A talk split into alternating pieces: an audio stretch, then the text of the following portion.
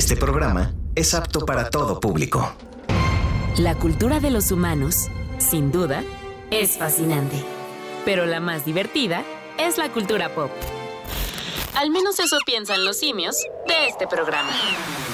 Acompaña a Mario, Toño y Wookie a navegar el cosmos de películas, series, cómics, coleccionables, videojuegos y cultura pop en el programa Nerd de Reactor 105. El programa de los simios. Bienvenidos al programa de los simios, sábado 14 de septiembre, puente, fin de semana largo en México por las fiestas patrias, pero nosotros no paramos de ñoñar. Nada nos detiene. Mi nombre es Wookie Williams, me acompañan Mario Flores.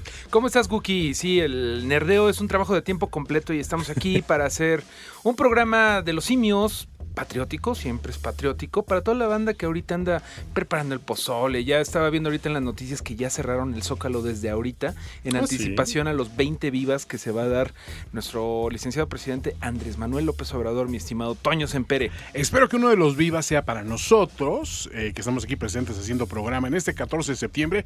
Otro más para nuestro operador Román, que está del otro lado siempre diligente en los controles.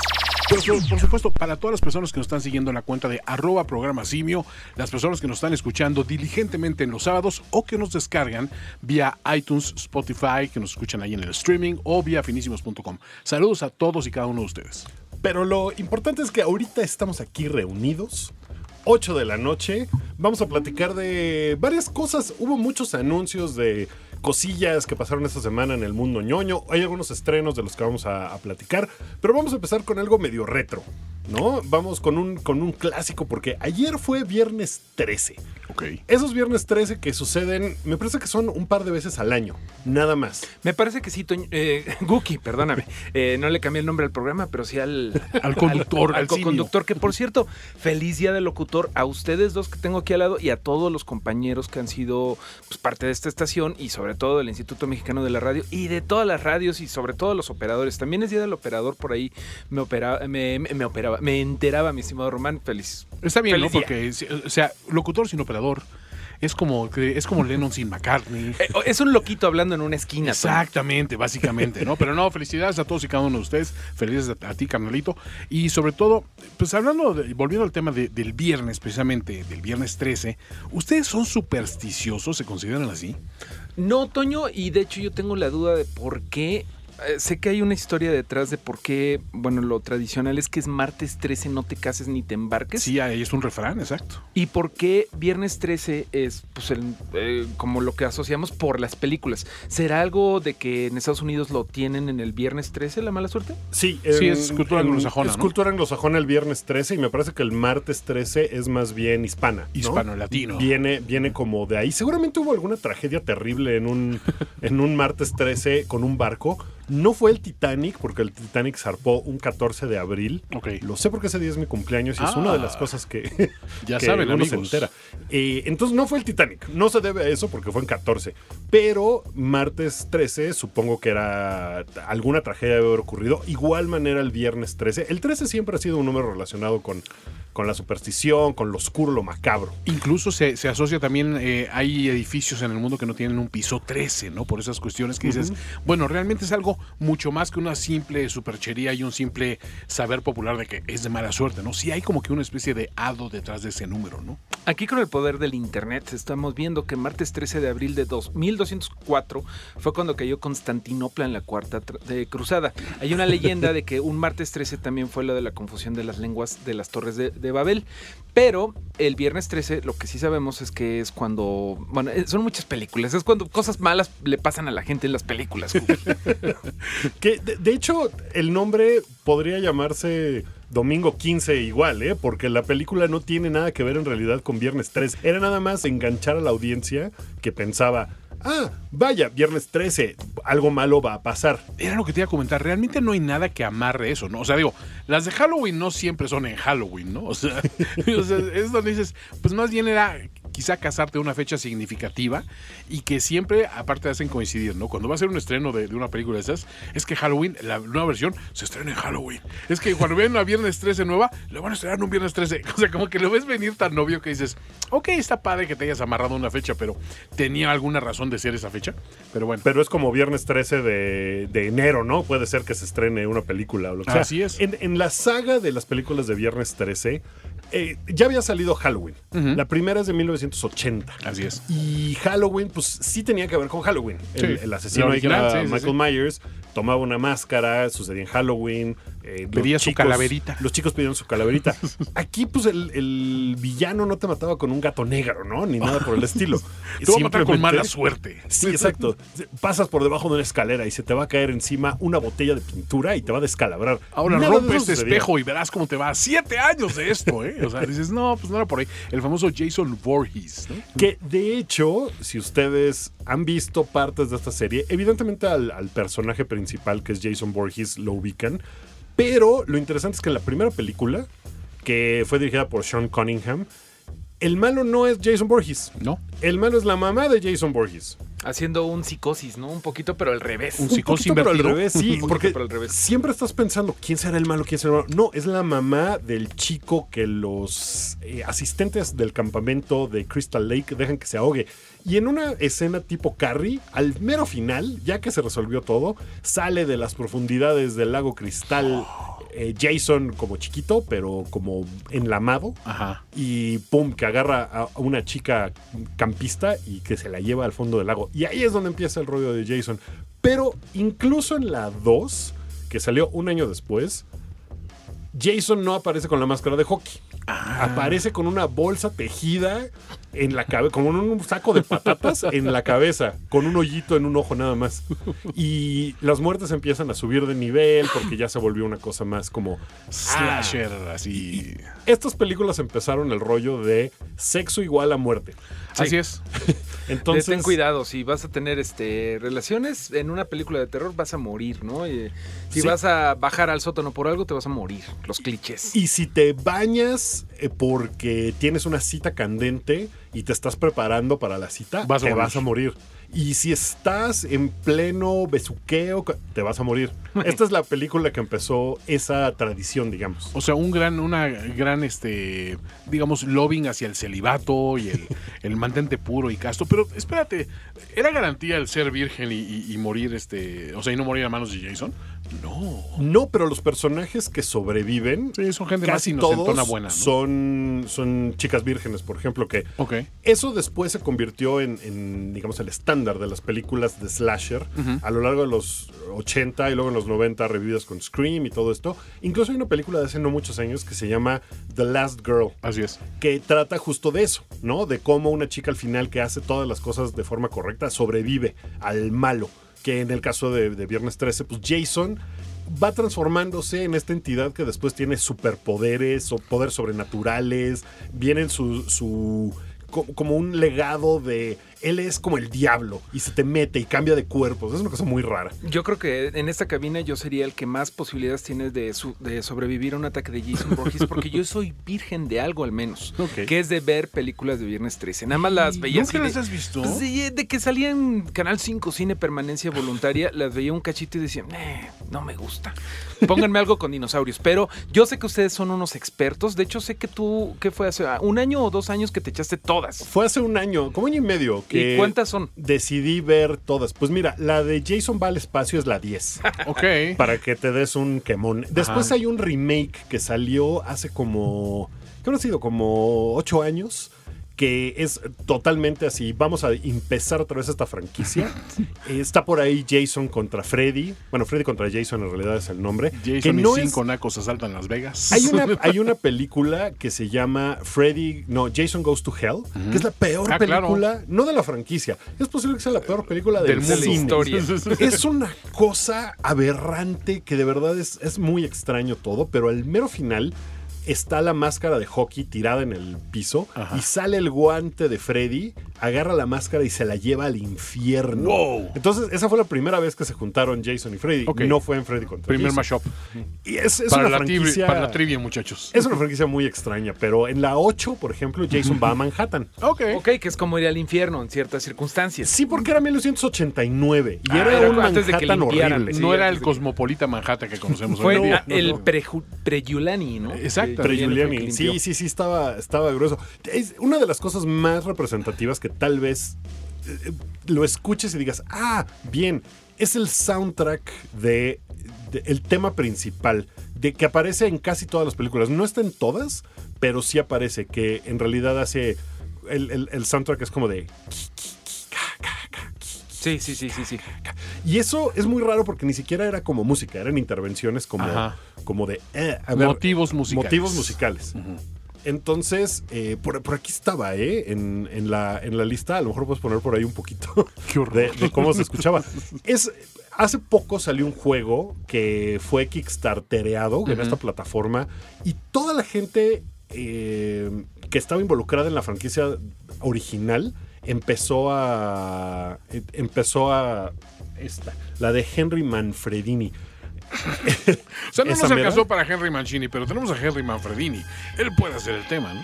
él hacía el tema y pues no, no, no sé si o sea es una cosa muy clásica el que se escucha por ahí entonces eso no aparece en todas pero es lo que más representante representativo de la, de la serie tiene y en la En el videojuego. en el videojuego la música de Henry Manfredini también aparece aparece eh, ay, se me olvidó el nombre Tom Servin Tom Servino Se- se- que es el personaje que hace eh, vamos, muchas de las personas involucradas en la franquicia Sí. original, que fue cambiando de manos a lo largo de los años. Una y otra vez, sí. eh, eh, Paramount la hacía, luego la hizo New Line, y cuando New Line, que también era los propietarios de Freddy, empezaron ese rollo. Y Freddy contra Jason creo que es la película más taquillera de todas.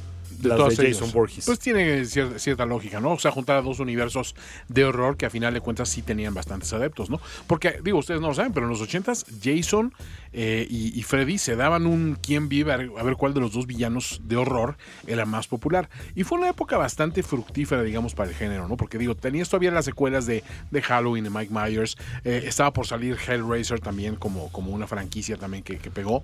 Sí, y de ahí como estaba, que... estaba Chucky. Chucky. Y pero es- después vino como en los 90 una especie de revival de todas estas propiedades y salieron los Chuckys, los este, después ya llegó Saw.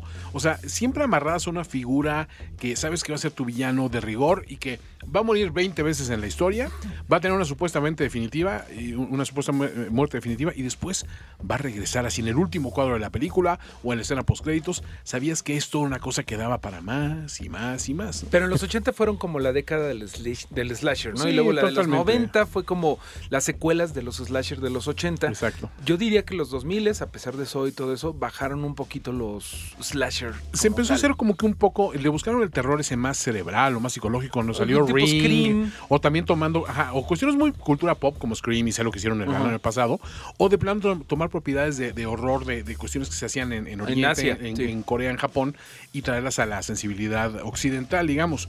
Pero a final de cuentas, siempre regresas a esos miedos ancestrales. Por eso, esos monstruos clásicos de la literatura y del cine, los Frankenstein, los Dráculas, los hombres lobo y las momias y, y demás, siguen regresando una y otra vez reiterativamente en nuevas reimaginaciones. Pero si les parece, pues podemos escuchar algo de música relativa, ¿no? Pues escuchemos una canción que, como dices, los, los personajes estos regresan y regresan y regresan. Y puedes contar con que van a regresar. Entonces vamos a escuchar una canción que se llama Hard to Kill, de una banda que se llama Bleach, que va muy, muy a tono con lo que hace Jason Voorhees cada año prácticamente, que ha revivido y revivido y revivido.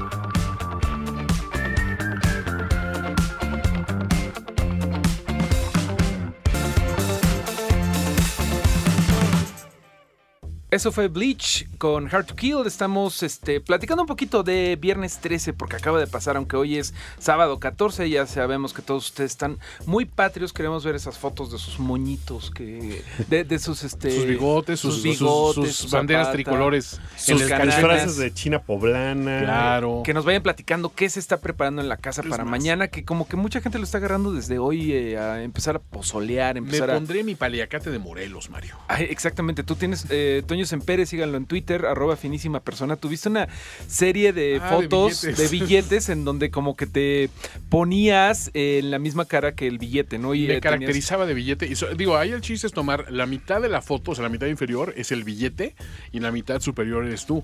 Es todo un arte. Y de hecho estoy muy molesto con los nuevos billetes porque hicieron tan pequeñitas las, las figuras de, de los rostros de quienes salen ahí que Ya no ya la distancia focal no ayuda. Entonces ya no puedo hacerlo tan bien, ¿no? Pero sí, sí, están muy, muy ociosos, exageradamente ociosos y sin absolutamente nada que hacer en la vida. Sí, vean en arroba finísima persona, es mi tweet fijado, este, donde, donde está, estoy, estoy, estoy haciendo la de billete, digamos. En el tweet fijado es donde dices así de, ¿con qué quieres que te conozca la gente? Sí, es y tú quieres que te conozcan como el, el chavo que se puso con los billetes. como Está muy Morelos, chistoso. como Sor Juana. Ya le di un ratito ahí en nuestro, en nuestro, en el Twitter de este programa que es arroba eh, programa simio, en donde estamos esperando que nos comenten cuál es su película favorita de Viernes 13, porque Gookie Williams ya las vio todas y se va a echar la guía definitiva de Gookie Williams de cuáles tienes que ver de Viernes 13. ¿Saben qué recuerdo? A lo mejor tú no, Mario, porque eres muy joven, pero Ay, sí. Toño a lo mejor sí lo recuerda. Cuéntame, una- muchacho. había una película que estaba nada más como en el videocentro de mi zona, que se llamaba Sábado 14, La Claro. Venganza. Órale. Y era una parodia, evidentemente, de Viernes 13. Nunca la vi, pero recuerdo mucho la caja. Y era como de, vaya, ¿qué, qué es esto? ¿Qué es esto de burlarse? Cuando salió Scary Movie y todas estas películas de sátira de las películas de miedo, ya, eso estaba muy hecho con Sábado 14, La Venganza. Sí, era como en ese mood de las películas de broma, medio las de Don es el piloto y eso, como que le buscaron ese ángulo, ¿no? Lo que pasa es que también era, era una época en que habías, habías encontrado pro- producciones así, que decías, ¿y esto de dónde salió? ¿Quién lo financió? ¿Por qué ninguno de los actores lo he visto en mi vida y no lo volveré a ver jamás, ¿no? Que es la cosa interesante. Pero Viernes 13, fíjate que llama la atención, porque en casi todas las grandes franquicias de horror, puedes ligar quizá alguno de los nombres a alguien famosón. Ujú. Y cuando analizas, ahorita estabas mencionando, por ejemplo, en la franquicia de Halloween, una película que sale Paul Rudd. Simplemente sale Jamie Lee Curtis, ¿no? Que también es una persona famosa. Claro. Tú te vas a las películas de, de Jason y eso, y también encuentras de repente nombres familiares. Creo que Johnny Depp sale en alguna. No, Johnny Depp sale en eh, Nightmare on Elm, On Elm Street. Street. Pesadilla Ah, en sí, la calle del infierno. en- en la calle en del la infierno, parte ¿verdad? 3. En la 3. En la 1 de Viernes 13 sale Kevin Bacon.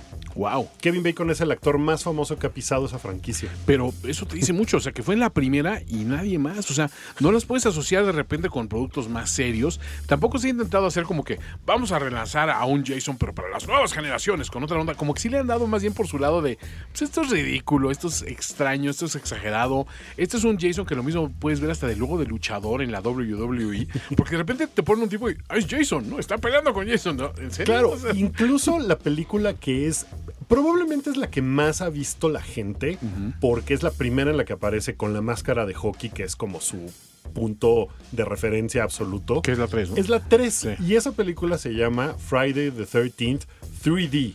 Estaba hecha en 3D. Entonces, todas las muertes, o sea, es una cosa tan ridícula como está hecha porque está Jason y un cuchillo sale hacia la pantalla. Que es, pues, sale hacia ti y dices, ay, nanita, me va Me a está matar". matando. Anuma. Hacen cosas como un tipo está jugando con un yoyo y el yoyo sale hacia ti en Pero la pantalla. el, el Es muy 3D, ridículo. el 3D es muy gracioso, ¿no? Porque empezó en los 50, cuando era así como de ponte tus lentes estos eh, azul y rojo. Sí. Regresó un poco en Sí. qué habrá sido, ¿90? Cuando No, salió no, en, en- esa película es de 1980 Sí, porque hubo- Y ahorita más, regresó la con todas las tercera de cosas. tiburón Ajá. eh, es en Claro, 3D. Es en 3D. Jaws 3D. me Y también es del como el es como el 83. 82, 83. Sí. algo así. Y ahorita vas a los cines comerciales y hay la opción de que está el 3D, está el que te mueve en la silla, está Sí. el casi casi Ay, el que te Por rocían. el 3D sí va para afuera, ¿eh? O sea, digo, a, a mí, honestamente, digo, sé que como un gimmick puede funcionar, pero a la fecha no he visto una película que diga yo, es que no, la tienes que ver, pero en 3D, porque en 3D es toda la diferencia. No, o sea, puede ser como una variante de, pero no hay nada que te impulse poderosamente a tengo que verla así. Y mira que hay buenos logros, o sea, Avatar, Avatar por ejemplo, en 3D, su 3D es impecable. Está Sí. magníficamente hecho. Pero eso no te hace la película. Es una película nada más. Bueno, en esta película, si la pueden ver alguna vez en 3D, en 3D. hay una muerte en la que Jason le aplasta la cabeza a un tipo y sus ojos salen hacia la ti. pantalla, hacia ti. Maravilloso, Es, eso me convenció. es Vamos. probablemente la mejor escena de muerte en cualquier película de Viernes 13 porque Ya es me la tan vendiste, absurda me la que sí es así de, "Ah, ahí viene un ojo hacia mí. Me la vendiste Está- porque hay una Final Destination que está hecha también en 3D, de nativo, y sí, está hecho con toda esa intención. Entonces, claro, yo la veía y decía, ¿por qué es tan obvio de que todas las cosas brincan a la pantalla? Después averigué y dije, ah, es que esta fue hecha en nativo 3D. Fue hecha Que no fue una 3D. conversión, digamos, ¿no? Entonces, te das cuenta, ¿no? Porque es de, eh, sale un personaje, hola, ¿quieres un refresco? Y te acerca así, te acerca la botella a la cara, ¿no? Entonces digo que eh, la gente no se ofrece un refresco así en la vida real, pero bueno. No, esto empezaba desde los créditos, o sea, el título de la película iba hacia ti. Es una 3D. cosa muy, muy absurda, pero esa es la película, esa fue la primera que yo vi. ¿Y la tienes en que ver, vida. según tú? O sea, la primera sí Pues- hay que verla, es muy buena. La primera es una buena película, tiene un ritmo interesante, sale eh, lo que, digamos, el loquito del pueblo, diciéndolo de forma políticamente correcta, el señor neurodivergente que vive cerca de Crystal Lake, que sale a decirles, todos se van a morir, van a ver que se van a morir porque esto está maldito. Y resulta pues que sí está maldito porque hay una señora muy enfurecida matando gente. Ok. Esa película es muy interesante incluso. Y te presenta convencionalismos del género que pues, sí medio los tienes que conocer, ¿no? Claro, y que tiene este giro que tú estás esperando pues que sea Jason. Es su mamá. Y resulta que no, que resulta que es su mamá. Spoiler si no la han visto, pero Ah, bueno, bueno, no, no tienen que estar. Vamos, el- el- eso es lo de menos. Cómo pone los convencionalismos es lo más importante. La 2, me acuerdo del detalle que dices de la máscara, pero no la vi. ¿Es buena? ¿Es mala? En la, Wookiee la escala. dos es buena porque sube los riesgos de los jóvenes. Ok. Las muertes son mucho más, empiezan a ser mucho más pues, Cruentas. sangrientas, sí se, sí le suben un poquito. Ok. Luego la 3 es la primera que tiene eso, y pues es como se pone, se pone más así, Más- más duro, power. ¿no? Entonces, ¿cómo si vamos a una canción? Y le- y vamos a un corte rápido, regresamos y seguimos hablando ahora de las que son las peores. Porque esas Eh, tres son como las buenas. Son las visibles. me parece perfecto, nada más déjame mandar un saludo a Alejandud, eh, que nos manda saludos. Huicho Manuel, que siempre anda escuchando por acá. Y este que me gustó mucho, Manuel Ramírez, que dice que so- solo recuperó su contraseña de Twitter para mandar un saludo. Lo menos que Ay, podemos hacer es mandarte un saludo y mandarte una canción que Gookie Williams escogió, que es la de Friday the 13th. Sí, que en realidad como que pues nada más es la misma onda de, uy, la fecha específica que ahora se relaciona con muertes de adolescentes en campamentos, ¿no? Esto es de White Reaper y se llama exactamente sí, Friday the 13th.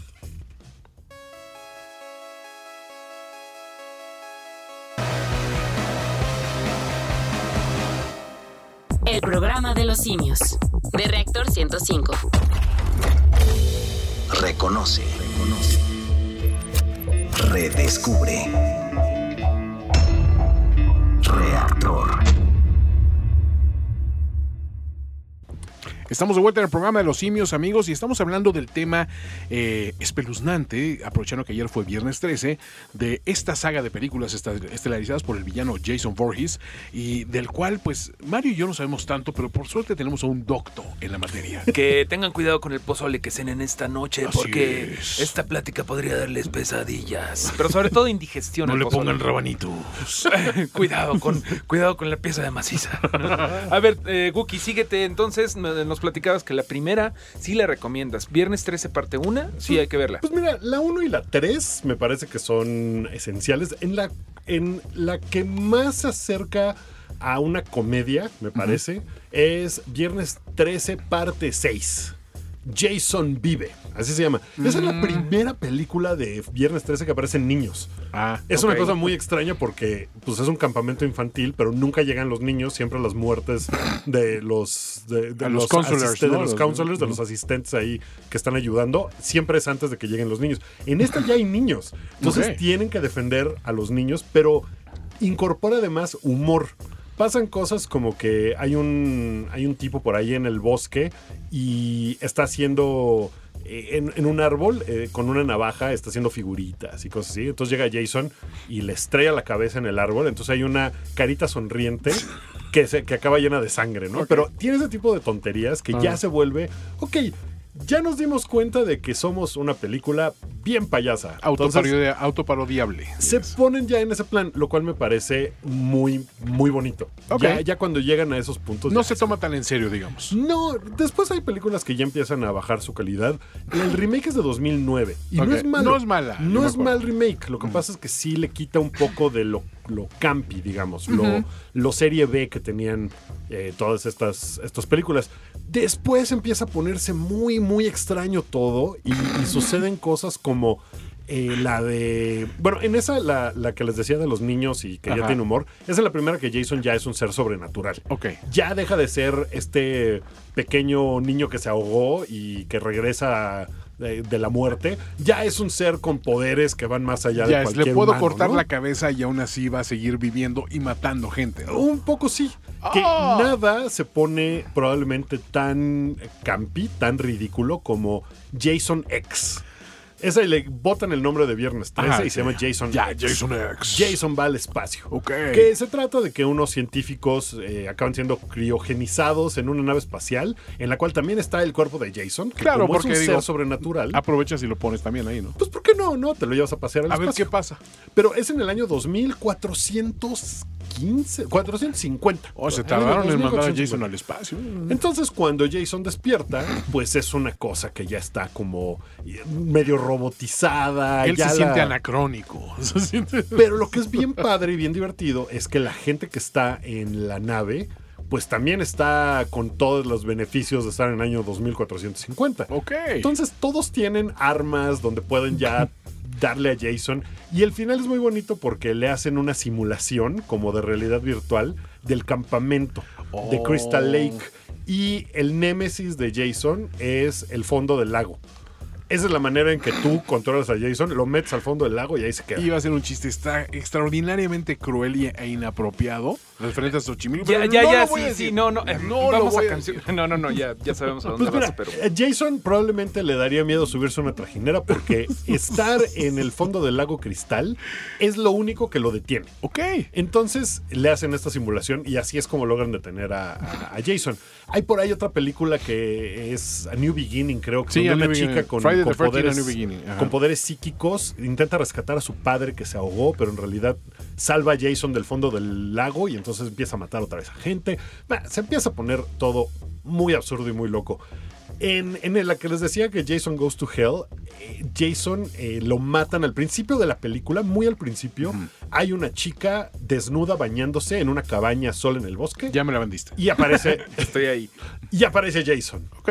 Y entonces aparece un SWAT, un equipo de SWAT, y lo hacen picadillo. Así lo dejan como. O sea, lo hacen pedazos. Entonces se llevan lo que queda de él, y en la morgue está un doctor haciéndole su autopsia, y ve el corazón de Jason y se lo come.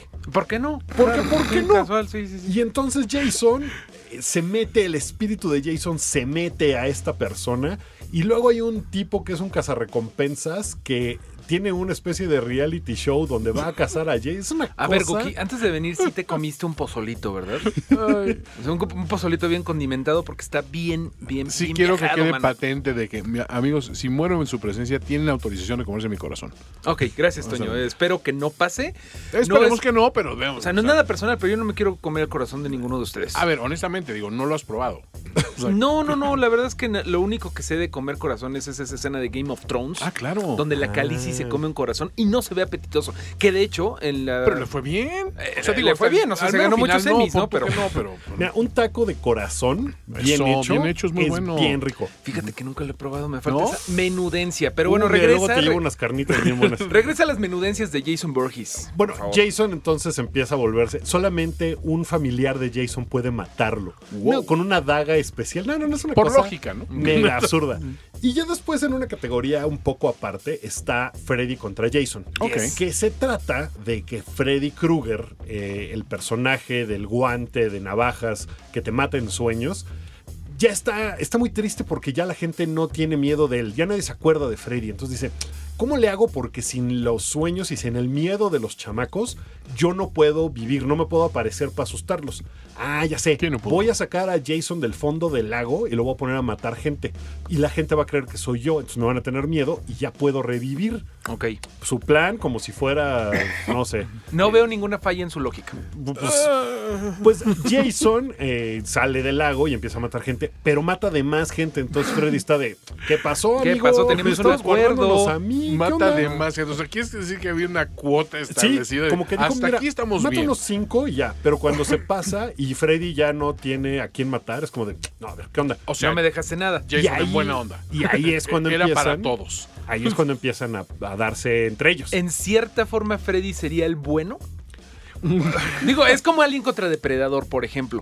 Eh, ni- eh, literalmente el tagline era gane quien gane, nosotros perdemos. Pero medio estás del lado del depredador. Como cualquier elección aquí en México, digamos. Exactamente, totalmente. Pero eh, estás medio del lado del depredador. En cierta forma estás del lado de. de- De- Pues, ¿Freddy? Freddy.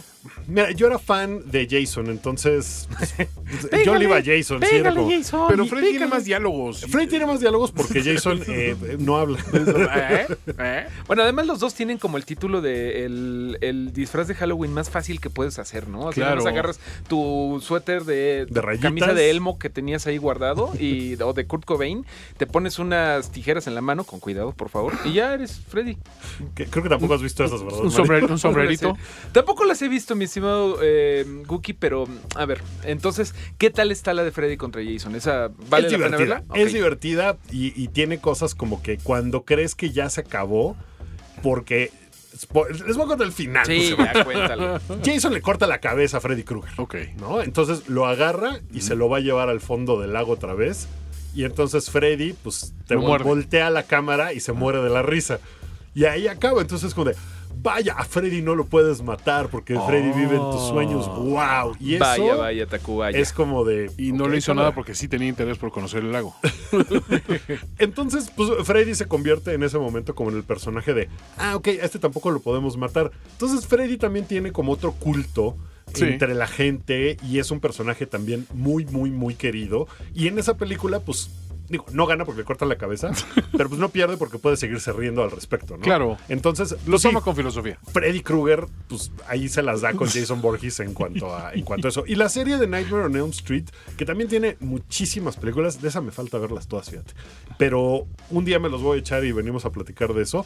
Pero lo que sí sé es que en uno de los soundtracks de una película de viernes, digo, perdón, de Nightmare on Elm Street, de Pesadilla en la calle del infierno.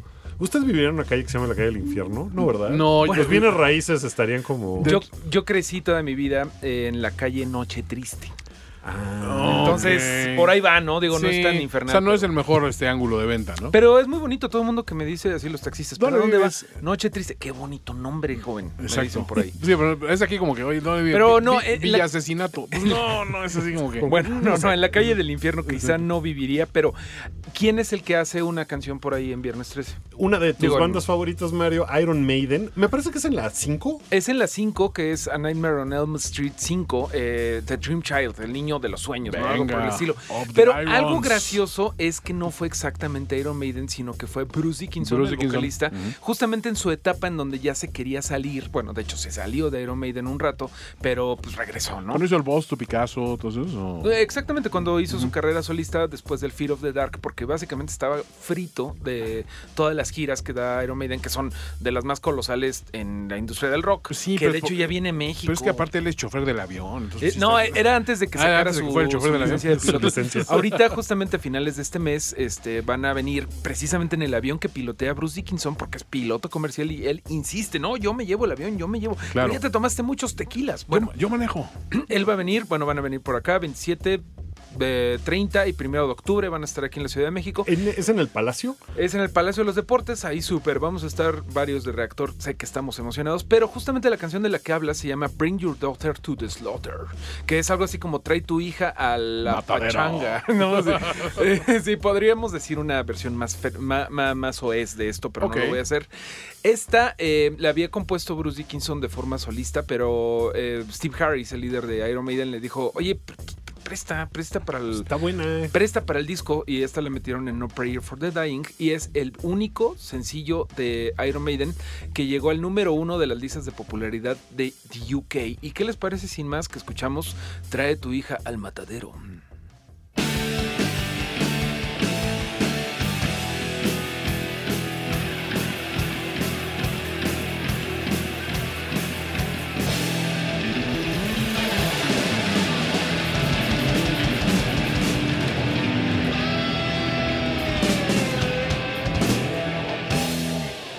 Catorrazos de Iron Maiden a las 8.48 de este sábado 14 de septiembre del 2019. Estamos platicando, ya saliendo un poquito de platicar de los viernes 13 y vamos a platicar de otras novedades. Hay uno que nos tiene muy emocionado, que es este algo que tiene que ver con una película que fue bastante exitosa en taquilla, que es Suicide Squad 1 que ahorita va a regresar de manos de un gran director. ¿De quién estoy hablando? De James Gunn, que básicamente hizo el éxito de Guardians of the Galaxy con una, una visión distinta de lo que nos tenía acostumbrados un poquito el, el universo cinematográfico de Marvel. Y pues ahora viene a, a aplicar su varita mágica a esta fórmula que, si bien no fue 100% fallida, porque Suicide Squad tiene grandes momentos, eh, quizá visuales, aunque la historia es una basura completamente, y el casting es muy desigual. La Sí, crítica la, la tundió, pero la en taquilla tundió. le fue En bien. taquilla le fue súper bien. Y les recuerdo, se ganó un Oscar. no, no podemos olvidar No que- podemos de olvidar que ganó un los Oscar. fans de DC no dejan de decir, pues sí, pero nosotros tenemos un tenemos un este un Oscar y los de Marvel no. Híjole, pero bueno, es, es, es como decir, no sé, o sea, ga- gané la final con un autogol. Pues eso no es lo mismo, ¿no? O sea, mira, la verdad es que lo que lo sorprendió sobre todo es, es que en el roster de, de- de personas que, que salen en esta película que se llama The Suicide Squad, así nada más, de momento, Sí. creo que no es el título definitivo, pero así lo están identificando, eh, repiten algunos nombres de la, de la versión anterior, concretamente Jay Courtney como Boomerang. También vemos a Joel Kinnaman, que era como el que era el, el, ahora sí que el, el que los cuidaba, que era el policía, ¿no? Este, y Margot también Robbie. Margot Robbie regresa. El resto, este, ah, salvo su, su ojo más entrenado, bueno, está Viola Davis, no veo nombres muy conocidos. No sé si esa Mei Ling Nge sea otra vez este, la, la, la- espadachina japonesa, no sé. Pues Nathan Fillion, por ejemplo, es. Pero él ese es nombre conocido. nuevo, No, pero ne- bueno, sí para la película, Para, pero el sí, tipo sí, es- para Suicide Squad. Está John Cena de entrada, ¿no? Está John Cena. Que eso va a dar pie, sobre todo para los memes, ¿no? Está, está Taika Waititi. Taika Waititi, bien, garantía. Oye, eh, bueno, la gran omisión es que no está Will Smith, pero está Idris Elba. ¿Será que están sustituyendo Hey, uno hey, ¿Qué estás diciendo? ¿Qué estás diciendo? ¿Que los ves a todos iguales, Mario Flores? ¿Eh? Eh, no ¿Eh? Igual de guapos. Sí. Sin duda alguna. No, bueno, eh, Will Smith eh, fue Deadshot y creo que era lo más rescatable de la primera. Así es. Fue lo Me mejor de-. Lo mejorcito, ¿no? Eh, Idris Elba ya se saben de qué va a salir. Ni idea. Mm, No, la verdad es que no. Todavía no se confirma. Lo que pasa es que es una película que además está envuelta en un poquito de drama porque James Gunn había sido famosamente despedido de la dirección de Guardianes de la Galaxia Volumen 3 por Disney después de que unos tweets de hace años salieron a la luz. y él tomó este proyecto y después Disney le dijo, no, no, no, ya, sí estuvo, ya, vente, regresa. vente, ya vente. Ah, ok, ok, nomás déjame con el otro, el que es tu rival, acérrimo, déjame a cabo esa chambita. A, a cabo. A James Y- Gunn le salió, pero re bien. Increíble, Le salió ¿eh? requete bien y al que también le salió bien es a Sean Gunn, que es su hermano, que aparece en todas las cosas que él hace. Ah, cierto. es, es una película extraña porque no es Suicide Squad 2. Es una especie de reboot, pero con los mismos personajes, algunos algunos, que regresan. Es un proyecto extraño. Ahí hasta nombres está Pete Davidson de Saturday Night Live, este Sí, comediante que fue famosamente novio de Ariana Grande, que por ahí tuvo un problema ahí de casi de suicidio.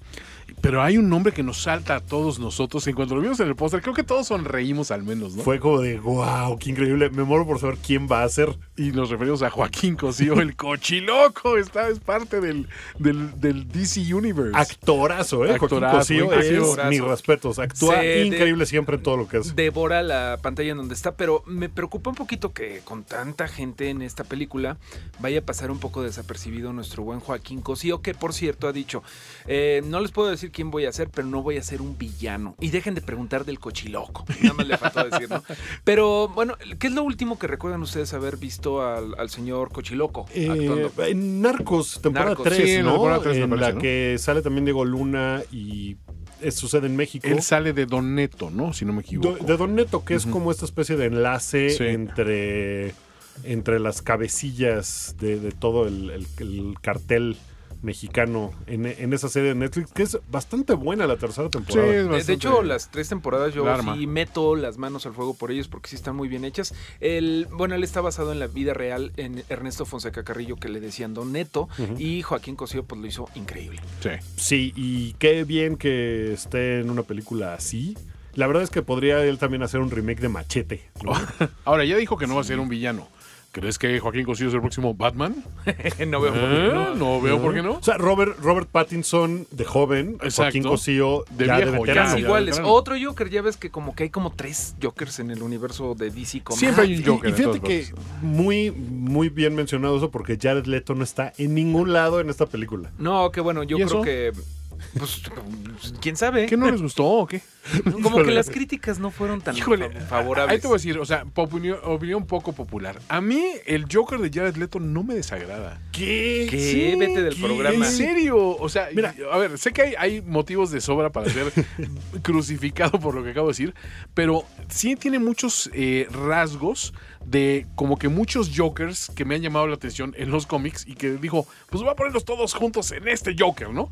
Y ese Joker a mí no me desagradaba, o sea, realmente no, vamos, tampoco me desgarro las vestiduras de cómo es posible que falló a la memoria del Joker. No, a ver, es un Joker, es un payaso que mata, pero no se piensa tan malo. No, bueno, todo mundo tiene un Joker favorito, al menos en su cabeza, como comercial, pero este, eh, no nada más por Jared Leto, que creo que es un buen actor en otras cosas. Exacto. Muchas cosas, y él lo dijo, eh, muchas de las cosas chidas de su Joker quedaron en el cuarto de edición porque le metieron mucha mano a Suicide Squad 1. Eso es interesante y me gustaría ver si hay más desarrollo de personaje. Porque estamos hablando a lo mejor de un personaje que podía haber sido bueno y que a mí, digo, no es de que me encante, pero no me desagrada.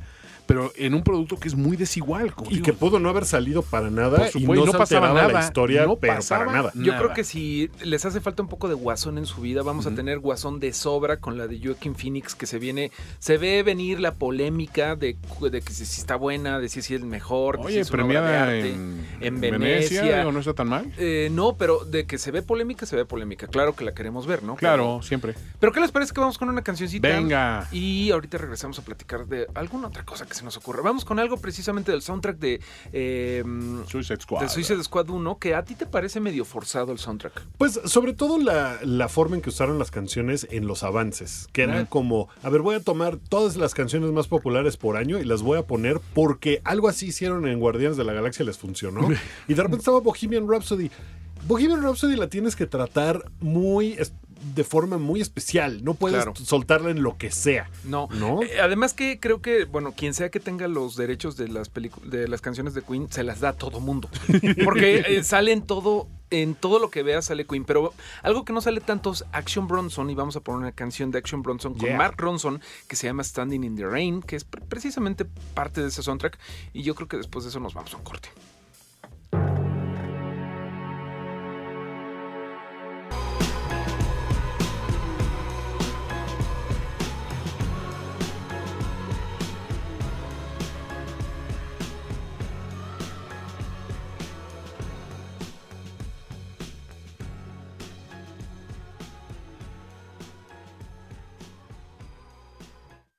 El programa de los simios. De Reactor 105. Reúne. Renueva. Reactor. Hemos vuelto al programa de los simios. Amigos, si no nos siguen todavía en redes sociales, yo soy arroba finísima persona, Mario es arroba Mario Flores, Wookie es arroba Wookie-Williams y por supuesto es arroba programa simio. Sobre todo, eh, manifiesten qué les gustaría escuchar sobre esta cultura geek, esta cultura pop que a todos nos llena la vida de alguna manera. Y en este momento vamos a tocar un tema que se deriva de una película llamada Blinded by the Light que Wookie Williams vio y que realmente es significativa porque toca un tema que creo que a todos nos llega en algún momento, es decir, música que te saca de, de un momento difícil de tu vida, te saca adelante y dices, "Órale, vale la pena vivir y acordarme este momento, ¿no? Es una película que se estrenó en Inglaterra ya hace unos meses, llegó a México hasta este fin de semana. Aquí le pusieron La música de mi vida. Ok. que es un título pues que habla exactamente de eso que, que mencionas y está dirigida por, eh, se llama Gurinder Chava, la, la directora, que es la misma de esta película Beckham, Beckham, claro. justamente, que fue la que inició la carrera de Keira Knightley en los, en los 90. Sí. Y pues que es una directora muy competente, tiene películas muy bonitas. Esta en especial es cursi, melosa como pocas cosas. Pero si están en ese, eh, en, en sintonía con ese sentimiento, creo que les puede gustar mucho porque trata justamente de eso, de cómo la música puede llegar a tu vida en un momento y, y es música como salvación. En comparación con la escala música en películas o películas musicales cursilonas, pero que nos llegan duro, de Sing Street a Blinded by Light, ¿lo ubicas más o menos ahí? Porque me Es que- fascina, obviamente. Soy muy fan de esa película y creo que aquí en esta, en, en esta cabina nos gusta mucho. Pero siempre decimos, ¿es, es realmente así de, de, de- de cercana a tus feels? Es que, ¿sabes? A mí, a Wookiee en particular, sí, porque soy muy fan de Bruce Springsteen. Y esta película Tu mole. mano. parece como si lo hubieran hecho pensando en mí. Y, Vamos. Es la música de Bruce Springsteen la que sale en la película. No, no salen las canciones completas, sino salen en momentos en los que él escucha su Walkman. Eh, es un chico pakistaní que en 1987 es un adolescente, está en la preparatoria y siente que no lo entiende como nadie en el mundo. Su familia es completamente retrógrada. La, la gente en, en ese momento en el pueblo, en Luton se llama el pueblo No, donde vaya. viven, es un lugar muy racista. Lo tratan de, de bocabajear en todos lados a los que va. Le cuesta mucho trabajo ser el mismo. Hasta que empieza a escuchar las canciones de Bruce Springsteen y le hablan a él. Y a mí, pues me pasó una cosa similar, digamos. Entonces, esta película me habló. Pero no se vayan con la finta de que es una película sobre Bruce Springsteen No, no, no. podría ser, no sé, Eminem, o podría ser Pulp, o podría ser los Smiths, o Capaz de podría la ser Sierra. Los Capaz de la. Sierra. Capaz de la sierra. Podría ser quien sea. El chiste es de la música que te habla a ti Ok. y que te dice algo que hace clic y que dices, wow, esto es mío y esto me entiende. Ahora, hay una cuestión, y tú como fan de, Springsteen sabes que eso es creo que lo que hace conectar con mucha gente. Springsteen no es mucho la voz de eh, tú que vives en ese pueblito, que piensas que nunca vas a llegar a nada, a ningún lado, que eres un don nadie aquí y que sientes que hay más mundo allá afuera, pero que no te animas a buscarlo. Es como que una serie de himnos para gente como tú, lo que es la música de Springsteen, ¿no? Claro, y no tiene que ser un pueblito. Vamos, yo vivía No, con bueno. mi adolescencia en la Ciudad de México Sí, obviamente. y yo pensaba lo Que es mismo. un pueblote. Un que es un pueblote pueblote. Pero mira, aislado, en- digamos, de ti mismo. En México, y es una cosa que se menciona en la película, eh, tenemos esta idea, mucha gente tiene esta idea de que Bruce Springsteen es ese gringo aferrado que nació en Estados Unidos y su himno es Born in the USA. Y no hay que nada más. enaltece. Claro, la idea es que él enaltece a, a- a los gringos, a los norteamericanos, como, wow, sí, los gringos son.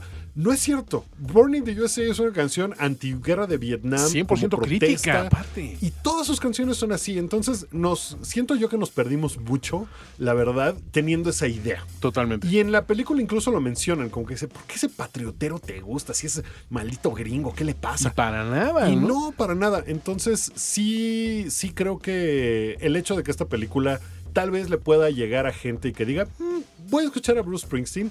De mi lado, yo siendo muy fan y que en realidad yo descubrí a Bruce Springsteen casi como este chico lo hizo. Eh, me, parece que es un, un momento muy bonito de conectar con la música, porque definitivamente yo tenía mis bandas favoritas que eran Guns N' Roses y Def Leppard, porque crecí en los 80, pero llegó un momento en el que todo eso pues, era porque estaba en todos lados, ¿no? Era lo que te tenía que gustar de alguna forma.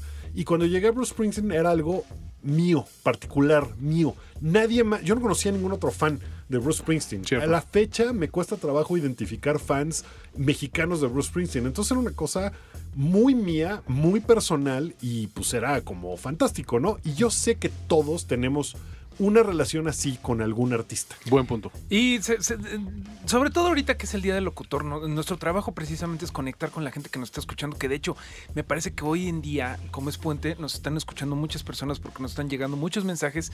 Vamos a platicar un poquito de eso. Vamos a empezar con algo tuyo, Guki, que tienes un cover de Bruce Springsteen, pero quiero que la gente en arroba programa simio nos vaya diciendo qué canciones han conectado con ustedes en algún momento de la vida. Como dice Guki, ¿no? Cuando nadie más, eh, cuando no era como como lo popular o lo que bla, pero algo resonó dentro de ti. Y la, que tú escogiste es un cover de Vampire Weekend. Eh, sí, que hicieron en una sesión para Spotify y que la canción me parece que sale en el soundtrack de Girls, esta serie de HBO, y que mucha gente cuando la escuchó como que dijo, ay, qué padre esa canción, sin tener idea de que era una canción de Bruce Springsteen. Entonces, para no ponerles algo del soundtrack de la película tal cual, vamos a poner esto, que es un cover de I'm Going Down, hecho por Vampire Weekend, a una canción que aparece en el álbum Born in the USA de 1985 y lo están escuchando en el programa de los simios.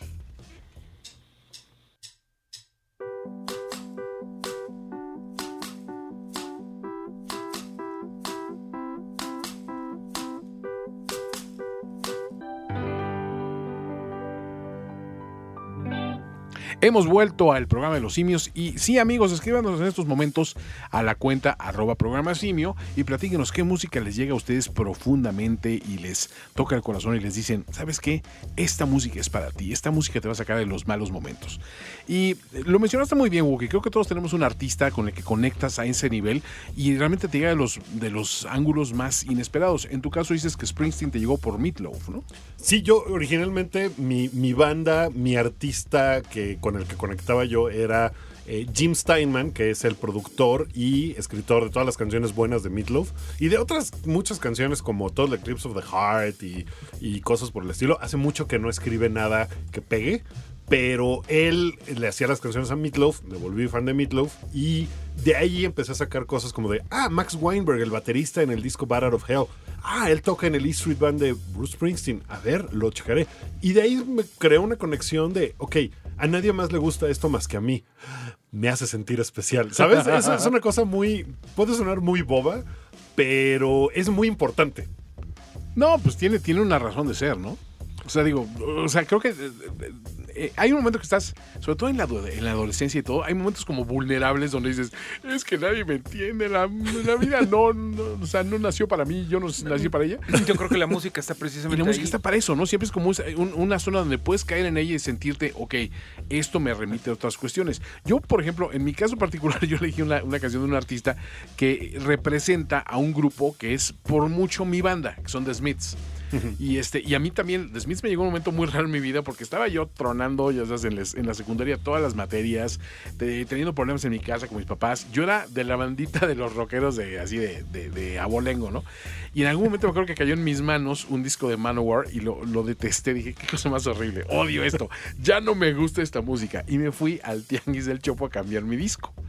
Que era muy común, era una de esas prácticas que hoy hasta lo cuentas y suena hasta como raro, ¿no? Como decir, ¿alguien hace eso todavía? Pues sí, tomabas un disco físico y te ibas al Tianguis Cultural del Chopo y la gente el fin de semana estaba ahí cambiando discos. Entonces llevé mi disquito y alguien traía el, el, el The Queen is Dead de, de Smiths. Yo nunca había escuchado The Smiths, no sabía de qué era, pero lo que quería era deshacerme de ese disco. y ese cuate dijo, pues te lo cambio, ¿no? dije, pues va, cambio directo, no uno por... Es más, creo que le di dos discos. Le di ese de Manowar y un sencillo de, de, de Def Leppard, que ya no quería porque sonaba hor- horrible el, el- el vinil ese. Se lo pasé y me traje mi disquito de, de The Smiths. No tienes idea, para mí la revelación que fue escuchar eso que decía, oye, es que hay otra música aparte del, del hair metal que yo estaba escuchando en esos momentos y que si como del grupo de amigos te salías de ese, ya eras un fresa, eras un vendido, eras, eras otra cuestión. Pero a mí me estaba yendo tan mal en la vida que dije, ¿sabes qué? Creo que voy a adoptar este grupo como, mí, como mío porque creo que ser miserable está bien, sentirte de la fregada está fregón, porque ese cuate pues lo está haciendo al menos muy bien. Y de ahí me, me- me entró esa obsesión por The Smiths. Y fueron años de mi vida buscando los discos. No era tan fácil como hoy en día que No, buscas claro. un, abres Spotify o abres un torrent o lo que sea y tienes toda la disponibilidad. En esa época que era cultivar una afición, fue para mí lo más grato decir, esos años de vida que pasé descubriendo este grupo y haciéndolo mío, por eso ahora no lo suelto por nada. Y después ya viendo a, a Morrissey como solista, pues te empiezas a, a dar cuenta de que, bueno, un mismo artista no está encasillado en un solo género, puede explorar y hacer otras cosas. Y a mí me llama en especial la atención, ahorita que estamos hablando del cochiloco Joaquín Cosío, esa penetración que tiene Morrissey como artista con los latinos, con los la cultura chicana de Los Ángeles, ¿no les llama la atención? No, claro, bueno, incluso está el proyecto este Mextrisei, ¿no? Que es polémico, de, Totalmente. de, de Camilo Lara, pero hay algo con los mexicanos y Morrissey. Hay, hay un ensayo por ahí de Chuck Klosterman, que es un autor de como crítico de cultura pop, sobre este tema en específico. Es súper interesante. No me acuerdo en cuál de sus libros está. No sé si es en. Sex and Drugs and Coco Puffs, ¿no es eso? Tal vez esté en ese o Eating the Dinosaur. No, no recuerdo, pero seguramente está en línea en algún lado. Búsquenlo. Es muy interesante. Y no sé si se acuerdan que en. ¿En, en dónde es? Es en Ant-Man and the Wasp que habla de. eh, está Michael Luis. Peña, Luis, Sí, y dice: Luis. Ah, sí, mi, mi abuelita tenía un restaurante y en la Rocola solamente tenía Morrissey. Morrissey. ¿No? Porque es un fenómeno muy grande. El de, el de los mexicanos. Morrissey. Migrantes el en José Estados José Unidos. inglés. Claro, ¿no? Sí, es, es una el cosa así. príncipe de la canción chicana, Morrissey. Bueno, es que sí, es como para sacar el, eh, el pañuelito, ¿no? Porque tiene canciones tristes, llegadoras, como la que escogiste, Toño. Pues es triste y, y- y no, o sea, yo lo veo como una celebración de la vida de alguien que no es precisamente muy, este, muy buena persona. Y es un tipo que se llama Héctor, ¿no? Para empezar, ¿no? Y entonces él te habla de esta historia de Héctor, que fue el primero de la pandilla en morir en First of the Gang to Die de Morrissey, aquí en el programa de los simios.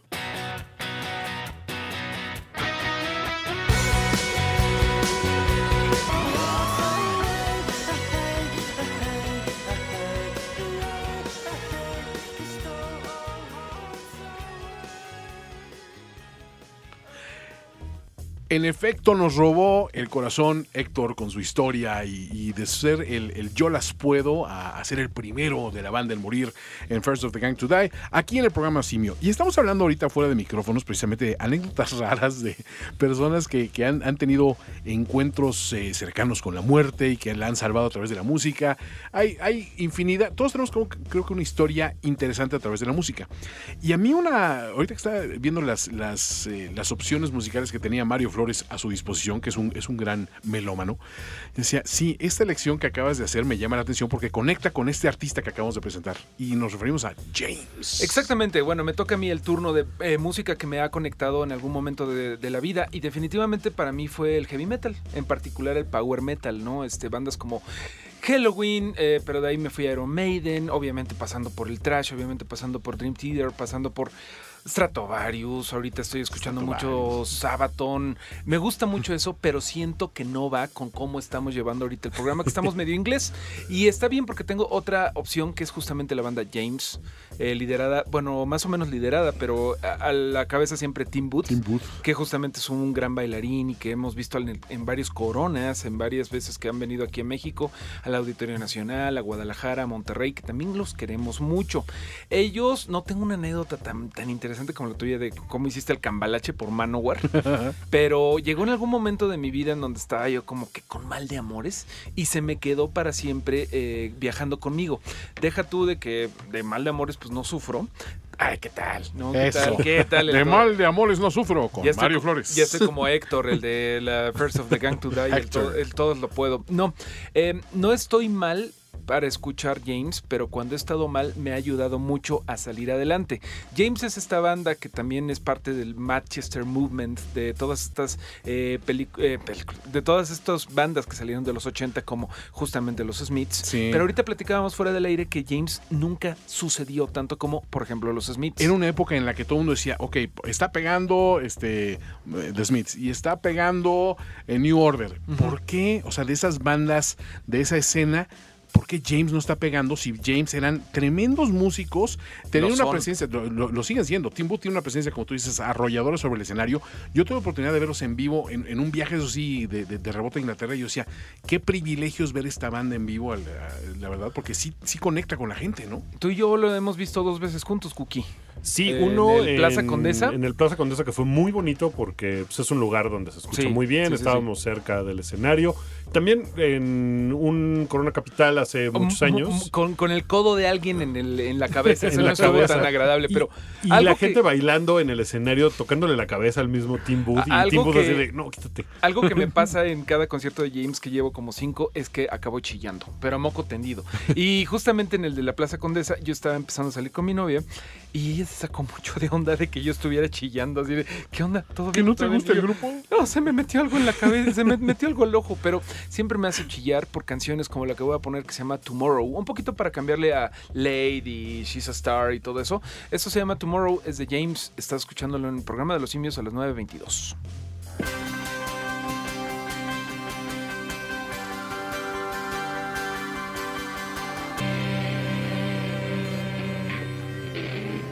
Ya ando llorando aquí en cabina con, con James, esto se llamó Tomorrow, para que pues conozcan a esta banda, los que ya lo conocen, pues para que se pongan a cantarla en el coche, como tú dices, Guki, que ¿cuál es la que cantas en el Eh, Sometimes de Sometimes James. de James? ¿Qué, ca- qué canción te gusta cantar en el, en el coche? Varias, pero fíjate, en el tema de, de- de James, Just Like Fred Astaire. No, ok, perfecto. encanta. Muy, muy buena decisión. ¿Qué, qué, qué otra te gustará? ¿Te gustará alguna de Luis Miguel? Ah, no, fíjate, este, digamos que el sol no es, no es de. No, ojo, el creo sol que no a- brilla a, para Luis. Miguel creo que lo conocí por la serie. De plano. No, la verdad es que eh, yo también me empapé mucho más de lo que es Luis Miguel gracias a eso, porque yo estaba ocupado siendo metalero y siendo bien oscuro, ¿no? Es como el tweet y el comentario ese que, que dicen todas las, este, todos los cumbiones locos que te perdiste por andarte haciendo el rockerillo. que es algo que sí nos pasa aquí a Un todos bien loco los eluden. ¿no? a los radioescuchas de Reactor 105, porque yo, pues, no sé ustedes, pero yo sí escucho esta frecuencia y sus eh, predecesoras desde pequeño. O sea, yo recuerdo que hacía la escuela, bueno, o sea, la, la tarea en la escuela escuchando Reactor 105 y seguramente eso es lo que está pasando todavía ahorita en este día que es el 14 de septiembre. Así es, en lugar de estar este, festejando con, con tequilas y chalupas, no, escuchen el programa de los simios, señores. Les va a dejar, pues no el mismo Y sabor, también pero... tomen, también toman tequila. Oye, pero fíjate, ahorita estabas mencionando una, una cuestión. Creo que hemos hablado varias veces del tema de hablar de, de bandas medio nerdas. Hay una conexión geek muy padre también de Tim Booth con Angelo Badalamenti en el disco de Booth and the Bad Angel. Mm. El autor de la, de la música de Twin Peaks. Que este, Angelo Badalamenti ha trabajado con David Lynch en varias ocasiones. Así y, es. y, pues sí, es una cosa muy nerd. Algún día hablaremos de Twin Peaks a profundidad, pero la Por música favor. de Angelo Badalamenti es maravillosa. E- ese día yo falto. Pueden decir que es un misterio lynchiano de dónde ando Pero yo. ¿por es que yo- qué? Mira, nunca vamos le entré, mira, nunca presentamos le entré. ese disco precisamente que se llama Booth, eh, sí, Booth and the Bad Angel, ¿no? Sí. Este, Es un disco eh, también medio oscuro, pero es una, una calidad musical brutal porque Badalamenti es un genio y Booth es un tremendo letrista y cantante, ¿no? Entonces creo que vale la pena si lo pueden localizar por ahí. Tim Booth tiene otra, este, otra cosa de sus abolengos nerds, es que salió en Batman Begins, Ah, la cierto. primera de Christopher Nolan. Él es un villano eh, de los cómics que se llama Mr. Sass, que sale tres segundos Sí. en un este como alboroto en, en Arkham. En Arkham, están sí. escapando. No, en Blackgate, Blackgate Prison. cierto. Y ahí sale. Tim Booth, pero bueno, también sale ahí este, el actor que después se volvió Joffrey Baratheon en Game of Thrones. Sass es claro. el que tiene los cortecitos, ¿no? En el cuerpo. Sass es el que tiene el sí, sí, cuerpecito eh, cortadito. Pero Cortadito. bueno, vamos a un corte, pero antes voy a echar una cancioncita, mi Eso. Román, porque nos la anda pidiendo por acá Jonás From Hell, que dice que saludos desde Saltirrock, Coahuila. Saltirrock. Le choca Twitter, pero abrió su cuenta para comunicarse con los locutores de Reactor 105 y decía que, pidi- que bueno, nos pedía una canción de una banda que también es bien importante para mí, que son los Misfits, que también me eh, llegaron en un momento bien padre y se han mantenido en mi vida durante toda ella, ¿no? Este, vamos a ponerte la canción con todo gusto, mi estimado Jonas From Hell, estos Hybrid Moments en Reactor 105.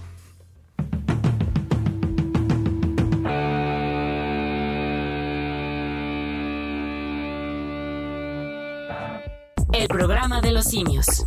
De Reactor 105. Reactor. Regenera. Reinicia. Un momento en constante cambio. Reactor. Revoluciona. Reactor reinicia. El programa de los simios. De Reactor 105. Regresamos a la última media hora de este programa, son las 9.33 y vamos a platicar rápidamente de los rumores, de cosas que se nos avecinan. Mi estimado Toño, ¿hay algo que HBO está preparando? ¿Los emociona, Guki, Toño? Yo que sí, ¿no? O sea, el saber que venía una serie de la primera edad, digamos, de, los, este, de, la saga de Song of Ice and Fire, estaba padre, del universo de Westeros y, y todo lo que creó George R. R. Martin. Pero ahora que anunciaron que hay, están a punto de ordenar un piloto sobre una serie dedicada exclusivamente a los Targaryen y a esa guerra de dragones y a la decadencia que viene obviamente después para esa casa a raíz de los pleitos intestinos en esa, en esa, eh, entre ellos mismos. Se, ahora sí que Targaryens luchando con Targaryens, dragones luchando con dragones. Lo tiene todo. Creo que es justo lo que espera la gente que se metió mucho a, a- a Game of Thrones y dice, me quedaron a deber. ¿Puedo, ¿Puedo yo decir que yo estoy al revés? Yo estoy como de, híjole, no quiero que me importe. ¿En después serio? De, después de cómo terminó Game of Thrones, no quiero que me importe. No quiero estar con la idea de que es algo que me va a gustar. Entonces no estoy nada prendido. Estoy como de, hagan lo que quieran. ¿No quieres vivir no de nuevo esa experiencia comunal de vamos a sentarnos y vamos a grabar Valedor Morgulis el lunes para hablar de nuestras Pero, situaciones? pero, ¿sabes? Yo creo que ya no va a volver a suceder. Ah. Yo creo que esto no te va a romper tanto el corazón, Guki, porque Game of Thrones, Juego de Tronos en Latinoamérica, está adaptada pues en esta canción A Song of Ice and Fire, que es la, la- la serie de novelas de George R. R. Martin. El gran problema es que está inconclusa y que precisamente la, la serie nos dejó un, pues, un medio final... Amargo sabor de boca. Sí, hubo gente que dijo, pues está bien, hubo gente que no, pero fue polémico. Pero esta eh, precuela, que sería, como dices, Toño, este, pues de la guerra civil de los Targaryen, ya está escrita. Ya porque está. es parte del mundo de Song of Ice and Fire, que es una historia de hace tres- de 300 años antes de que empezara la historia de la guerra civil de los Targaryen, cuando se estaban peleando, no me acuerdo ahorita bien cómo está la cosa, pero es algo así como eh, la hija mayor de un rey contra, contra su Aegon, primo, ajá, su que primo. por un lado ella es la mayor, pero el otro es este el hombre. Ajá. ¿no? Y las reglas de sucesión ahí se pone rudo. Como dice Toño, tiene todo para que nos guste. Tiene ya un mundo construido, tiene dragones y tiene todo este drama tipo Los Soprano, tipo, eh, no sé, casi casi The Wire eh, medieval. Sí. Que yo creo que sí lo va a hacer un golpazo y esperemos que esté buena. Sobre todo que están apostando ahorita muchas series por hacer grandes proyectos. Incluso viene, viene rápidamente al caso. La semana pasada estábamos hablando de Stephen King y se acuerdan que les comenté de The Stand, que es mi libro favorito de él. Pues me acabo de enterar que CBS All Access ya encargó la serie nueva de The Stand y traen un reparto brutal. Traen a Alexander Skarsgård, traen este, a, a- a Amber Heard, traen gente de renombre para hacer un, un reboot de esta, de esta serie. ¿no? Alexander Entonces, Skarsgård, que es hermano de Bill Skarsgård, que es el payaso Pennywise en la nueva versión de It. ya son cierto. parte del King, King verso. Que está increíble. Eso está, Está todo conectado. Pues, creo que HBO definitivamente ya sabe cómo hacer una buena serie, pero si D.B. Wise y ¿cómo se llama el otro Benioff. payaso? David Benioff. David Benioff están involucrados, ¿sabes qué? que se vayan al pero cuerno. Ya se fueron ellos, ellos están muy contentos haciendo cosas para Star Wars con Disney y eh, creo que los compró Netflix, ¿no? Así como que dijeron, Sí. vente a hacer... Ven, hacer- te quiero a ti y a tus hijos también. Exactamente, pero no, creo que ya estamos libres de, eso- de esos señores tan arrogantes. Pero Guki, tú tienes... Ay, bueno, yo tengo un gallo. Perdón. Tú tienes algo que recomendarnos que ya se estrenó, que es algo muy mexicano. Estoy hablando de un documental. No, todavía no se estrena. A ver, se ¿qué es? estrena el día de mañana, 15 de septiembre. Y se trata de la visita que hicieron los Tigres del Norte Yeah. a, la fris- a la prisión de Folsom, que está en el estado de California. Hace más o menos 50 años, Johnny Cash grabó el que probablemente sea su disco más famoso, que es Johnny Cash Live at Folsom Prison, en donde tocó para los habitantes de esta cárcel. Y Johnny Cash siempre había tenido esta idea de, eh, y él lo dice en canciones, de vestir de negro. Y una de las razones por las que vestía de negro era por las personas que estaban en prisión y que probablemente ya habían cumplido su condena, pero la sociedad pues los hacía pagar de más, ¿no? Entonces Johnny Cash at- eh, atendió a esta prisión. También después grabó un disco en San, en San Quentin, que también está en California. Eh, todo esto viene como el precursor de los Tigres del Norte, decidiendo grabar un disco en vivo en la prisión y que también se convirtió en un documental. Me parece que la, función que dieron, que fueron dos en realidad, una en la cárcel de mujeres y otra en la cárcel de hombres, eh, lo hicieron en, el, el año pasado, en 2018. Y ahora es que va a salir el documental. Salió, ya está un disco que es Los Tigres del Norte en vivo en la prisión de Folsom, porque los demográficos de la prisión han cambiado en los últimos años. En, cuando lo hizo Johnny Cash, la mayoría Eran eran, blancos. Eran blancos o afroamericanos. Ajá. Ahora la población de las cárceles californianas, más del 40% son latinos. Entonces tiene. No, espérame. no, espérate, eso es algo malo. no, es malo, tiene ¿verdad? todo el sentido del mundo que los Tigres del Norte vayan a repetir lo que hizo esta persona. Entonces, y esta persona, Johnny Johnny Cash. Es que les iban a mandar a Alex Lora, pero dijeron, "Nah, No, no, no, no, no. Con amenazas no va a lograr Los nada. Tigres está bien. Así, les mandamos a Alex Lora. No, no, no, ya nos portamos bien, por favor. ya, por favor, sí, para romper los, los eh, No, pues la verdad había. es que sí, sí les fue bien con los Tigres del Norte. ¿Qué te parece si ponemos la canción? Pues mira, esta canción que es justamente eh, la prisión de Folsom, el Folsom Prison Blues de Johnny Cash, que tradujeron de la mano de Ana Cristina Cash, que era nuera de Johnny Cash. O sea, tiene el abolengo de los Cash eh, involucrados y dice cosas muy bonitas. Eh, vamos, es una, es una muy sentimental canción. Y esto viene en el soundtrack de, estas, de esta documental que se estrena el día de mañana a través de Netflix. Y estos son los Tigres del Norte sonando en Reactor 105.7 con el blues de la prisión de Folsom.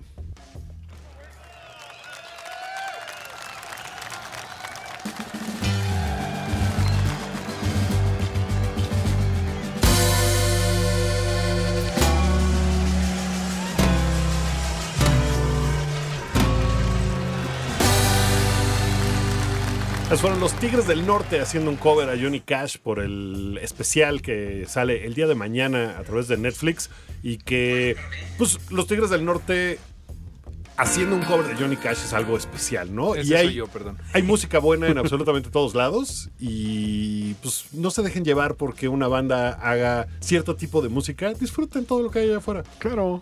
Todo tiene abolengo, ¿no? Y los Tigres del Norte tienen mucho y Johnny Cash más. Tienen historia. ¿Sabes qué Pero estaba pensando? Que se me hace que Johnny Cash, eso de vestir de negro no fue por, por los motivos que estábamos diciendo. Vas a tocar una prisión. Te, te quieres vestir no de naranja. No, porque qué tal que hay un, un- un levantamiento. de No, no, no. Tienes que utilizar algo distintivo que digan, ese cuate no es de los de acá, cuidado con eso. De, de hecho, sí pasa. O sea, si ahorita está. visitas este, una cárcel, si te dicen no puedes pasar con cierto tipo de. Yo creo que de ahí viene esa mística. Exactamente. Ah, sí. Pero bueno, eh, vamos a platicar un poquito de las novedades ñoñas que salieron por ahí en la semana. Hay un rumor de casting que está, mm, no sé qué piensen. Estamos hablando de del universo cinematográfico Marvel que está preparándose, ya que perdió un Spidey, va a ganar unos cuatro fantásticos y un X-Men. Unos X-Men. Se quedaron con esa custodia, digamos. Exactamente. Y hay un rumor ahí que. ¿Cuál es? Pues quieren diversificar un poco a, hacer una presentación de personajes que ya conocíamos, pero que no necesariamente obedezcan a las características físicas que les conocemos. Y el caso concreto que llamó la atención de todo el mundo fue los rumores de que Denzel Washington está siendo considerado para interpretar a Magneto, a Magneto, en esta serie de X-Men. Y por ahí se manejó también el nombre de Giancarlo Esposito, quienes no lo recuerden, pues es Gustavo Fring en Breaking Bad, como posiblemente el profesor Xavier, ¿no? Exactamente, yo estoy completamente de acuerdo con ellos porque la metáfora de los mutantes como una eh, minoría eh, eh, Discriminada y todo y eso, pues es algo que ya medio se quedó en los 60, es algo que critican a lo a, a ex- a los X-Men en general porque dicen pues este ya no hay necesidad de hacer metáforas con que tienen superpoderes si estamos viendo la discriminación todos los días. Eso es cierto. ¿No? Entonces, eh, de repente darle un sabor eh, cultural o racial a esta cosa, una, una, una diversidad, yo estoy a favor de eso, sobre todo eh, porque a mí nunca me importa el color de la gente, sino cómo actúa. Y estos dos actores son unos eh, monstruos de la actuación, nada más siempre y cuando que a Giancarlo Esposito no lo pongan a hablar en español. Sí, eso sí está Porque- feo, señores. Sin duda, es lo peor de Breaking Bad. Sí. Eh, Gus hablar, eh, señor Salamanca, yo, yo hablo español perfectamente. Sí, Y soy no, chileno. no, no, no. Dices, no, así como que los chilenos que yo conozco, weón, no son así. No, güey, No, po weón, weón. po weón. Pero bueno, ¿tú qué, qué opinas de esto, Guki? Pues me parece que la oportunidad de tener a Denzel Washington en lo que sea.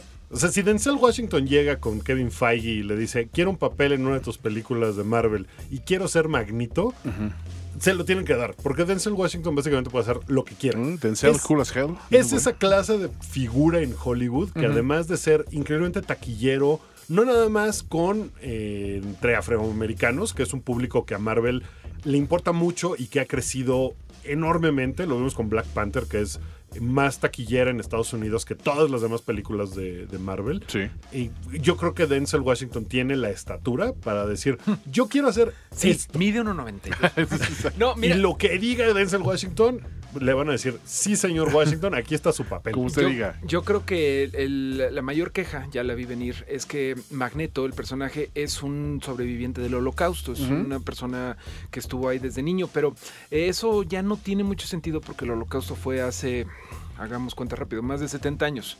Ya tendría él que tener como 90 años, ¿no? Eh, que por más que Ian McKinley le, les tires, como que no, ya es no que a mí ya ya no sabes que empieza a hablar de matemáticas y me empieza a sangrar la nariz. empieza a- Pero bueno, pues mira, sí, en 1945, que fue cuando acabó la Segunda Guerra Mundial, pues si un chavillo tenía ahí, digamos, no sé, 10 años, pues tiene que haber nacido en 1935, lo cual nos lleva a que tendría ahorita eh, cerca de 90 años. Sí. Exactamente. Eh, ya no es algo muy realista No, y algo que tienen, algo que tienen los cómics es que eh, tienen como una línea de tiempo que se va moviendo. Cuando empezaron, por ejemplo, los Cuatro Fantásticos, la mole era un este piloto de Vietnam. Ah, cierto. Y después lo fueron moviendo. Iron Man al principio había construido su armadura y todo esto en la necesidad en la guerra de Corea. Después lo hicieron que en la guerra de Afganistán. Entonces se va como que recorriendo la cosa para que tenga un poco de sentido más o menos la historia, Ok. ¿no? Sí, bueno. tiene sentido. O sea, Bueno, pues esa es otra de las novedades. Este, ¿Qué otro Y, y tenemos que, y por ahí? que se están hablando esto para la fase 5 de Marvel, que todavía están apenas armando, ¿no? La fase 4 va a durar los siguientes eh, dos años, 2020 y 21. Ya sabemos todo lo que viene ahí, hemos hablado de eso en este programa. Uno de los rumores que empezó esta semana también es que los hermanos Russo, los directores de Winter Soldier, de varios capítulos de Community, de Avengers Infinity War y Avengers Endgame, pues ahorita están haciendo otro tipo de películas, como que se tomaron un descanso de estas superproducciones y de crear la película más taquillera de la historia. Y pues dijeron, no, no, no, ahorita vamos a descansar un rato.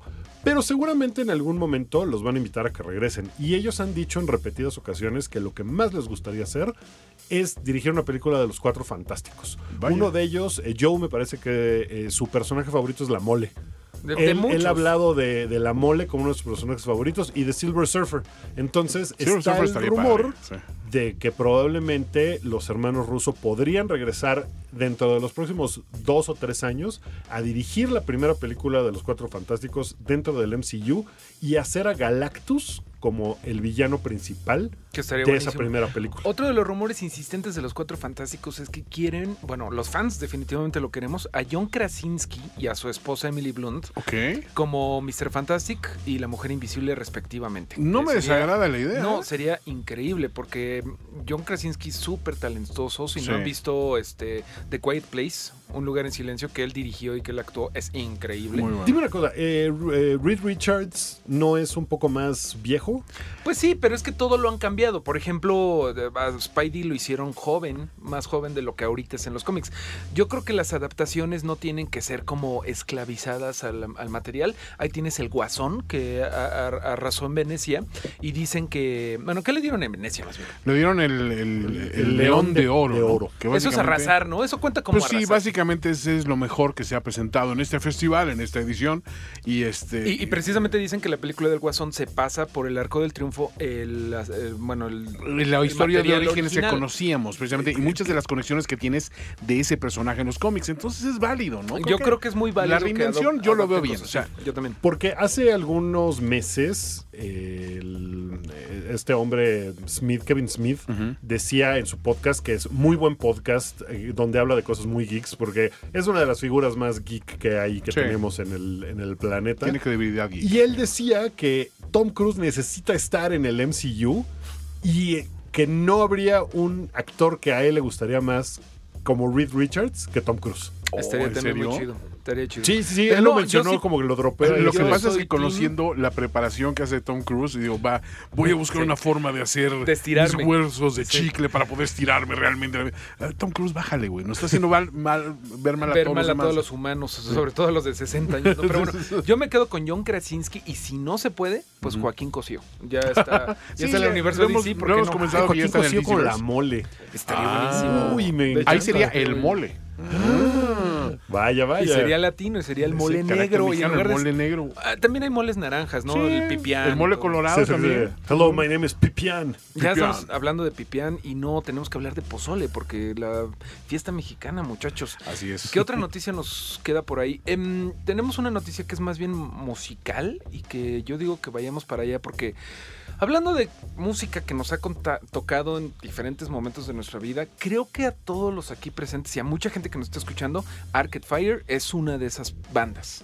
¿Sabes? Voy a hacer aquí mi conexión con lo que empezamos la hora ah, platicando. Uno de los artistas que para Arcade Fire, para Win Butler, es de los más importantes y que tocó su vida y que fue como, ah, este hombre me entiende, es justamente Bruce Springsteen. Han aparecido en portadas de revistas juntos porque casi todos los, los miembros de Arcade Fire, que son canadienses, Son fans. son muy fans de Bruce Springsteen. Entonces me gusta, me gusta esa idea. Y Me cerrar encanta con eso. el poder mutante de Wookie Williams de todo llevarlo a Bruce Springsteen. Así es eso. O sea, siempre es, siempre es lo mismo contigo, Wookie. Siempre Ah, lo mismo.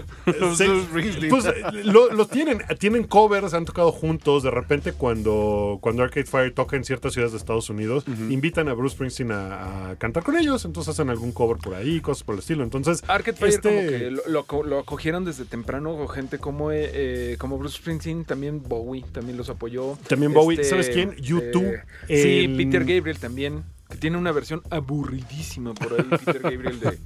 No me acuerdo qué, pero es así de... uy. Pues el disco Funeral, que es con el que conocimos Arcade Fire, cumple hoy justamente 15 años. Fue lanzado el 14 de septiembre de 2000. Ah, eh, Cuatro, del cuatro. 2004 y fue su estudio debut con lo que conoció el mundo de Arcade Fire que ahorita pues ya es eh, parte pues que no se va a ir, parte imbo- imborrable por lo menos del, del catálogo de esta estación. Es parte de, de, este- de esta estación, apóyenme muchachos. Y, y que ya cuenta como algo, pues casi casi estatus legendario, ¿no? 15 años ya es un buen tiempo Ya es para un poder- legado, estamos hablando, Ya ¿no? es un buen momento para poder medir un disco y las repercusiones que, que tuvo. Decías de, de gente como Peter Gabriel que les ha hecho covers y co- YouTube durante la gira eh, 360. Creo que fue la de 360. Fue la les de- abrieron, ¿no? Me parece. eh, ellos la estuvieron abriendo, pero había un momento en la gira muy bonito. Antes de que saliera YouTube al escenario, ponían una canción. Bueno, ponían varias canciones, vamos, como antes de todos los conciertos hay música por ahí. Pero de repente el de la consola le subía todo lo que daba a una canción en particular de, de Arcade Fire. Y en cuanto terminaba esa canción, YouTube salió al escenario. Y esa canción era Wake Up. Ah, Qué chido. Pues vamos a escuchar esa. Eh, me acabo de buscar cuál era el cover que les digo de Peter Gabriel. Era eh, My Body is a Cage. Ah, lo claro. siento, mis estimados amigos fans de Peter Gabriel. No es lo mejor que ha hecho Peter Gabriel. No, aburridísima. Es hora de despedir esto y vamos a despedirnos con esta canción eh, que nos platicaba Gookie Williams. Pero gracias, Román. Gracias, eh, Toño. Gracias amigos y por supuesto recuerden seguirnos en nuestras redes sociales, arroba programa simio, arroba finísima persona, arroba Mario Flores, arroba Wookie-Williams. Descargar los podcasts, denos su calificación también en iTunes, en Spotify, suscríbanse y por favor escríbanos con los temas. Nos, nos da gusto cuando ustedes se involucran dentro de esta trama que es la historia de la ñoñería y de los geeks y de los nerds que conforman el programa de los simios. Pásenla súper en el 15 de septiembre de mañana. Los dejamos con Choppy y Gookie. Presente esta rola porque tú la escogiste. Esto es de Arcade Fire del disco eh, Funerals. Lo vamos a escuchar en el último momento del programa de los simios. Se llama Wake Up. Que tengan muy buen noche de sábado.